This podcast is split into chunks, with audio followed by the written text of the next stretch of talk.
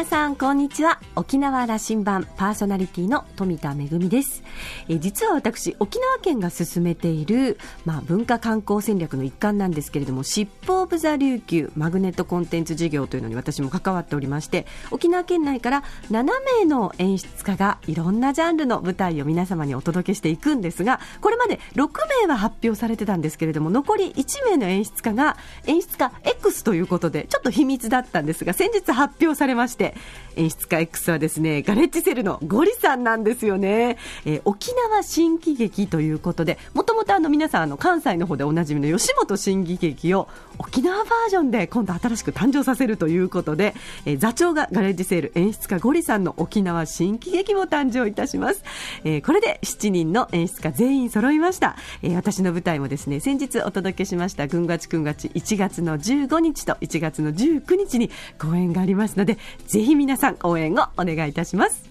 さあ沖縄羅針盤今日も5時までお届けいたしますどうぞお付き合いください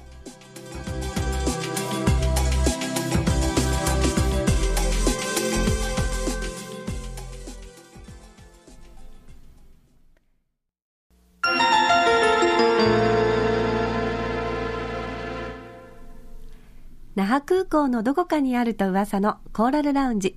今週は衆議院議員の玉城デニーさんとラウンジ常連客で沖縄大学地域研究所特別研究員の島田克也さんとのおしゃべりです。玉木さんは1959年うるま市生まれ。タレント活動を経て2002年の沖縄市議会議員選挙において初当選。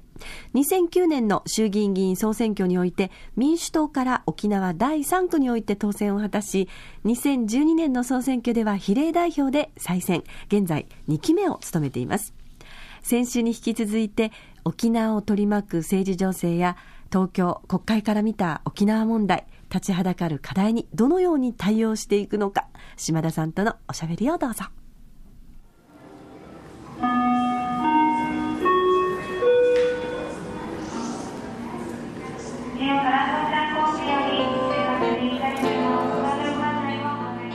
今こういうこう社会情勢であの中国の問題安全保障の問題憲法の問題を議論していくときになんかやっぱ違うこと言いにくくいうムードがあるような気がしますよね。そうですね。はい、それあのそれでまた本当にそうかなと思い始めてとか県中ということはその中国嫌いだというムードがどんどん上がっていっていて、うんはい、これあの不必要にあのお隣の国をあの国民一人一人の国民が嫌いになっていくというムードがどんどん醸成されちゃってるんですよね。はいはいあのものすごく恐ろしいことだと思いますね、あの韓国にしても中国にしても確かにその日本にあの占領されていたという、そういう過去の経緯を見るとどうしてもその、えー、戦争のことを語らずには、まあ、政権が持たないということがあると思うんですよ。ただそれはあの戦後のある一定の期間の中できちんとその謝罪なりいろんなそのお互いに水流そうねっていうことは行われてきているのでそれは我々はきちんと歴史の経過というものはたどってそのポイントは押さえておくべきだと思います。そうすればあ県反県中はある意味で言うとあまり日本には必要ないんじゃないかなと。そこまでやらずとも日本は十分要するに中国と経済的にはうまくやってるし韓国もいろんなアーティストが日本に来て出稼ぎで持って行ってということで韓国の一般の方々は実は日本に対してものすごいその津波の件だとか大震災の件だとか同情的な方々いっぱいいらっしゃるんですよ。そういうニュースはなかなか伝わってきませんから、ねね、そういう事情でああいうことが起きてるんだということをそれは日本国民もっとあのこうなんていうかなもっと懐広くなっていい成熟していっていいはずだけどもなかなかまだその域にいかないですね。そうですね。まあそれはある意味で言うとメディアの問題もあると思いますね。やっぱり一般の表のメディアテレビなりラジオなりのメディアがきちんとそういうところ要するにこのいろんな色合いのね国際関係というものをもっと丁寧に僕発信すべきだと思いますけれどもややもするとそういうメディアでなくてネットメディアでそういう情報を取ろうとすると、割と激しいそう激しいものが載っててさもありなんというふうに思ってしまうこともやっぱりありますのでそれが例えばいろんな捏造であったりとかそういうことも事実なんですよ。向こうがやってることをおかしいなと思うこともあるんですね。でもそれが捏造だからけしからんっていうのではなくてそういう捏造もあり得るからこそ我々ももっと冷静に物事を受け止めていかないと向こうのワーワーする土俵に乗ってしまったら揚げ足取られるよという冷静さも僕は一種必要だと思うんですね。だからそれが政治に求められている冷静さと僕は国民の持っている冷静さが一緒でないと危ないんじゃないかなと思うんですよ。だから このままでいくと東京にいて東京の新聞だけ読んでると沖縄の琉球新報沖縄タイムスは、はい、これも別物だろうというふうにそれはなりますよね。なりますね。あの意識の中にいるとねどこで、はい、あのただ本当に沖縄で起こってる事実は沖縄の新聞が一番はっきり伝えてるんですよ。事実を伝えてるんです。僕らはその事実ファクトに基づいて国会で質問したり資料として、えー、新聞資料を提出したりするわけですね。ところがこういうことが要するにこうなんて言うんでしょう本来その社会の僕宅というかなんて言うんでしょうあのこう来たるこう公の器たるメディアが本来持っていたはずなんですけどもそれがっぱり何かのその関係に置き換えられてしまってメディアすら本音を言えないところがあるんじゃないかなと。いうふうに感じてします。まああの、まあ、僕はあまり詳しくないんですけど例えばもともと財務省にいたいい人が、えー、新聞社に行ったり、えー、公正取引委員会の委員になったりするとトライアングルが必然的に出来上がってしまいますから、まあ、NHK の、えー、その、えー、委員にも安倍総理と仲のいい方が3人だか4人だか今回、えー、多数で任命されましたから。だからそこでどうしてバランスを取らないのかなと。なんでそんなことやるのっていうふうに国民から見ても国会から見てもおかしいことがやっぱままあるわけですよ。そこで何らかの恣意的なコントロールがされてしまうということはやっぱり僕はあのないことはないと思います。で今回その法律までそれをあのバックアップするような法律までできていくと。できてしまうんですね。恐ろしいことですよ。ですからまず NSC 国家安全保障会議保障局が設置したと。でそれで、えー、秘密を取り扱うための特定秘密を保護するための、えー、法案。これは、えー、テロリズムもそうですけれどもスパイ活動も防止する意味で。本来なら国家公務員法や自衛隊法を改正するだけで事足りるべきものなのにそれをあえて厳罰化して重罰化して未遂罪までも含めてもう国が秘密管理をもうガチガチにしようとしていると。いうふうなことがある。その向こう側に何かあるかというと今度は国家安全保障基本法を作って憲法を改正しなくても自衛隊を安全保障、えー、集団的自衛権の名のもとに出すことができるというふうな形になってしまったらそれこそ麻生さんが言ったナチスのあの形に学ぶべきじゃないかといったことが意味軸も安倍政権はそれを実行してしまおうという方向になりかねないんですね。だから国民にもっとそういう警鐘を鳴らすのが僕はメディアの役目だと思うんですけどメディアは法案が通ってから果たしてそれでよかったんだろうかというふうな主張を社説に載せたりするのでそれはもっと先の話じゃないのともっと前でやっておくべきことなんじゃないのということを東京でそういうこの新聞を読むとこう残念でならないなと思ったりするんですね。まあ、ここへ来て中央のメディアもそれに対してはものすごい危機感の発信はしてるとは思いますけどね。あの取り上げ方の問題かなという感じがしますね、パフォーマンスな感じがする、うん、あの国会の中にいる記者さんたちは結局どこが賛成したどこが反対した何人造反が出たとやっぱりそういうことをテレビもえー、報道のニュースなどもややもするとその、えー、なんて言うんでしょうこうバラエティーではないんですけどバラエティーっぽい報道の中ではそういう政局絡みのネタの方が取り上げられますよね。法律の本質そのものっていうものをもっとやっぱり突き詰めていけばこの法案は穴だらけだと欠陥だらけだということが誰の目にもやっぱり明らかだと思うんですよ。デニーさんその民主党の政権取った後のこうこう追い込まれていくのは後ろにアメリカがあったと思いますか？そうですね。まあ直接アメリカが動いてはいないけれどもそのいわゆるジャパンハンドラーと呼ばれた知日派と呼ばれている日本の政策に深く関与してきた方々と関わりの深い議員が民主党にも自民党にもいますからそういうことを考えるとまあ、えー、官僚の皆さんの官僚の皆さんの手を使ってそういうことをやったのではないかということは考えられなくはないですよね。アメリカという国家は小沢一郎的な動きは好きじゃなかったのはどうやら確かですよね。そうですね、うん、鳩山さんが逆に東アジア共同体を持っていって経済までもそこにシフトしようとしたことについてはアメリカはものすごくあの嫌気がを感じたと、うん、そこから動いたんですよね、はい、ところが本当は安倍晋三も実はアメリカから嫌われるんじゃないかという話があのつあの次の段階にはそういうことが起きるというふうに言われますがね、うん、あのやっぱり政治の世界というのはいつまでもこの人がそのトップにいるということではないということを考えると今安倍政権の時に何をさせておきたいかということはアメリカは十分考えていると思います。それが TPP であれあるいはこの NSC の問題であれつまり NSC を作るということはアメリカの情報をコントロールする取り扱う部局を、えー、日本の官邸の中に置くということはそこにアメリカから派遣されるということなんですよ、うん、日本の中枢にアメリカの情報をコントロールする人がそこに入り込むということは我々の心臓の中に一本のアメリカというその色のついたパイプを埋められるということですから生殺与奪の権利はアメリカが握ってしまうということになるわけですね。言葉をその商売にしてたというか、はいはい、ラジオにも出ておられたし、はい、だから、えーと、いろんなところでこの語ると。言葉、はい、政治の世界に入ってから政治はまさに言葉の、はい、プロだと思ってるんだけどもという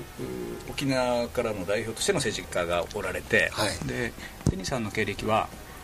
うん、アメリカの血アメリカ人の血も引いていて、はい、でうちなんちゅうであって、はい、であのここいつあれですけどもあまり誰々の息子とかいうことじゃなくて、政治家にいて、であの子供の頃苦労もしたと。はい。はい、うん、であのいじめにも受けたと、はい、でそれからあんまりお金持ちでもなかったと、はい、いうようなことは。でもお金持ちじゃないですけど、そんな経歴があって、はい、今の政治家玉城デニーがいるというのが東京で活動するすごく僕は意味を持ってくる時代が来るんだと思っていて、うん、はい、さあどんな政治家で沖縄のためにどんなことができるというふうにあの短くまとめてほしいんですけどね、うん、あの民主主義の本質というのはあのまあちょっと重たい話かもしれないんですけどやはり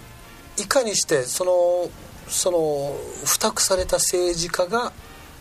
どれだけのその国民の皆さん自分を支持してくださった皆さんがもちろん支持しなかった相手側の方々の生活や思いも含めて自分でしっかりとそれを抱えて行動するかということには政治家の本質というのはそれに尽きると思うんですよ。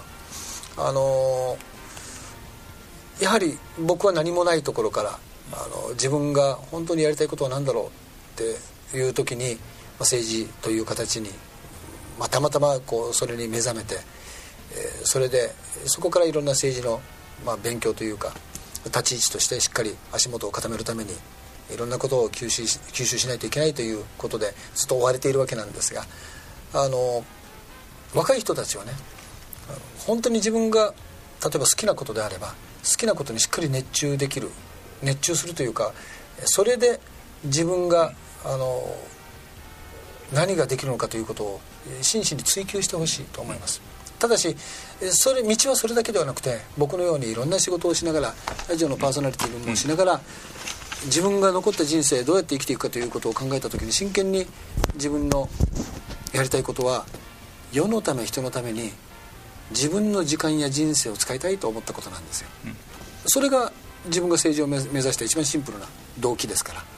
ですからそういうことを求める限り、人間にあのなんて言うんでしょう。失敗はないと思います、うん、これはいくらか失敗はしてもやっぱりあのまたチャレンジできる可能性はあるし僕も4年間浪人してて再びまた当選できる機会が得られ得られたということはやっぱり経済の中においてもしっかりそれをあのチャレンジしてどんどん自分の中でそれを発信していくことだというふうに思うんですね。世のため人のためといういうことがあのストッと落ちていればいろんなことやると。できると思います、えー、来年どんなことをいくつか柱出してほしいです。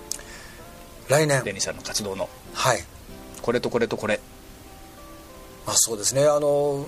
来年のことは あまりまだ考えたことがないんですがただ今僕が自分の中でやっていることはとにかくあの沖縄の状況をいろいろな状況を一つでも二つでも、えー、解消解決向上させていくことだと思います。例えば、えー、今一括交付金があのとてもスムーズな形で使われていますのでこの一括交付金で使われている形をもっとじゃあ自分たちが自主財源を持った時にその一括交付金的な使い方を本当にできるのかどうかということの検証をすべきだと思いますしあのややもすると補助金さえあれば沖縄やっていけるみたいな形で、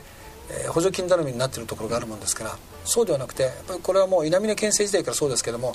えー、魚じゃなくて釣り具をくれと。いうことがあってで今はもう沖縄県民はその釣り具の部品一つ一つを組み立てることができるものすごい技術とあの感性を持ってるというふうに思うんですね。ですからそれを磨いていくために東京でどれだけ沖縄のその、えー、あらゆる環境について可能性を伸ばしていくような法律や予算を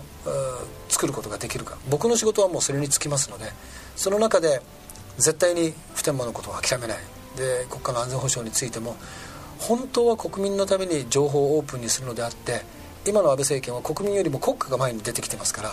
国民あっての国家であるというふうなことを常に僕は沖縄と東京を往復しながら、えー、そういうことを、えー、実現していけるような1年にしたいなというふうに思います、うん、あのこのコーラルラウンジ来年も開けてますんで、はい、デニーさんが那覇空港には毎週のようにそこを通過してますでしょ？そうですね。ちょっとねあの、はい、今回ゆっくり喋ってもらいましたけどこの立ち寄るぐらいでもいいですんで、はい。えー、東京のニュース沖縄に伝えこのこの温度差を伝えることだけでも意味があると思っていて、はい、あのそんなあの場だと思ってるんでまた来てくれますか？はいもちろんです、うん、もういくらでも、あのいくつでもいろんな情報を持ってくることができると思います。あの東京で大暴れしてほしい。あのもう自分の信条はですねゼロよりは1どんなに厳しい道でも厳しい問題であってもやらなければゼロ。しかし取り組めば必ず1が生まれますから。東京ではへこたれずに、はい、戦ってくださいね。はい。それはあの沖縄のパワーをまた充填して東京に上がっていって暴れたいと思います、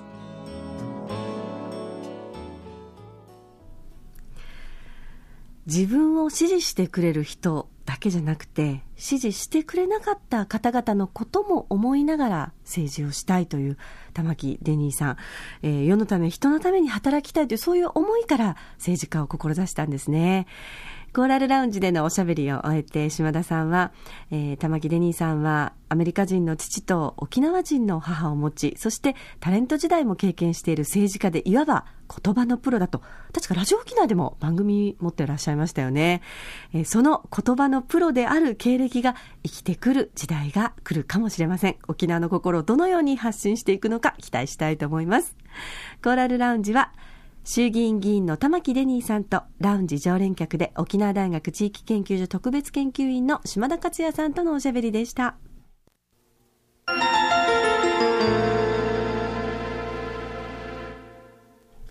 めぐみのあしゃぎだよりのコーナーです。今日は NS バレーダのクリスマス公演のご案内ですよ。今度の日曜日、12月22日日曜日、那覇市民会館の大ホールで開演です。琉球バレエ組曲、天川の誓い。これ、あの、大変初演が好評で、アンコールの声に応えて再上演が決まりました。NS バレーダのクリスマス公演ということでお届けいたします。オープニングはやはりクリスマスらしくですね、くるみ割り人形の第2幕からオープニングがありりまして、そして、えー、メインの公演は、琉球バレエ組曲、天川の誓い。あの、NS バレエ団の皆さんは、あの、先日の私の舞台公演にもね、オープニングアクトを務めていただいたりしてますけれども、えー、長崎さよ先生がですね、もうこの20年来、えー、西洋のバレエと、なんとかこの沖縄でしか生まれない表現ができないだろうかということで、琉球芸能と融合して生み出した、えー、新しい世界観があります。この天川の誓いはですね、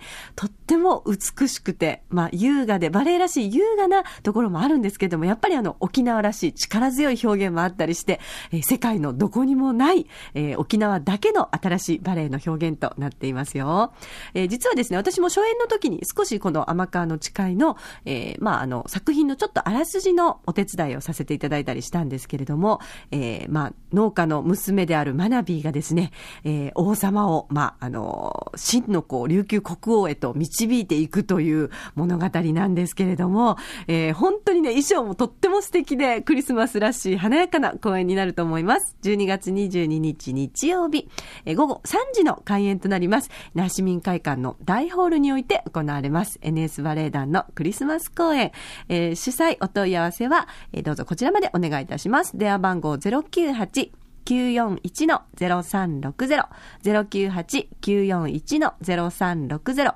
沖縄インターナショナルバレエコーポレーションへどうぞ。公演のご案内、めぐみのあしゃぎだよりのコーナーでした。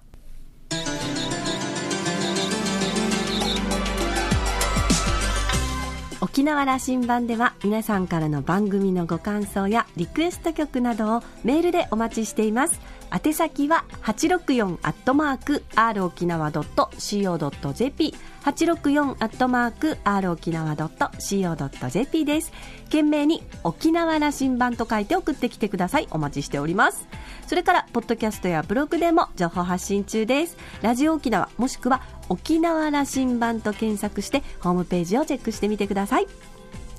沖縄羅針盤今週も最後までお付き合いいただきましてありがとうございました。そろそろお別れのお時間です。パーソナリティは富田恵でした。それではまた来週。